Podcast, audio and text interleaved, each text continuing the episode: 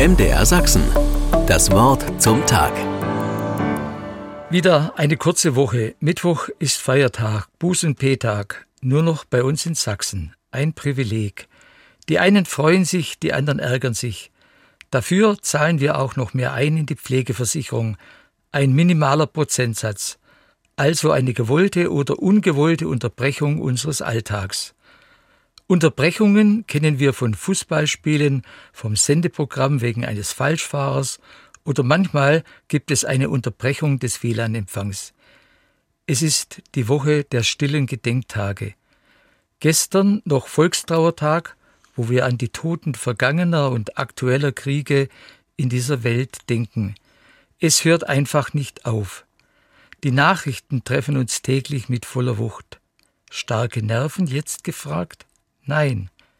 Mich berührt das immer wieder tief. Ich will nicht einfach ab oder weiterschalten.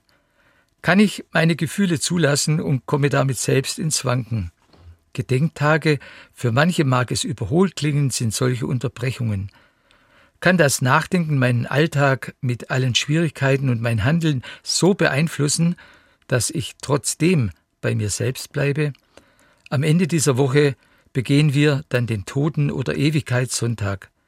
Da denken wir an liebe Verstorbene in der Familie und Freunde. Meine eigene Vergänglichkeit und meine Zukunft werden damit zum Thema. Unser Leben ist nun einmal zeitlich begrenzt.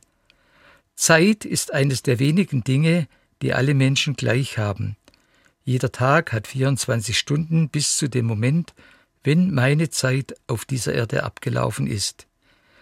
Wie gehe ich mit der mir verbliebenen Zeit um?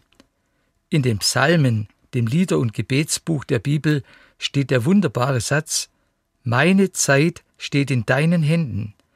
Der Beter drückt damit sein Vertrauen zu Gott aus. Das Kostbarste, was er hat, ist seine Zeit. Nicht das blinde Schicksal bestimmt über ihn. Für ihn hat Gott die Dinge in der Hand. Manchmal fällt es mir schwer daran zu glauben. Aber es entlastet mich von Angst und Sorgen. Zeit ist ein kostbares Geschenk. Nutzen wir sie und gehen damit sorgfältig um. MDR Sachsen. Das Wort zum Tag.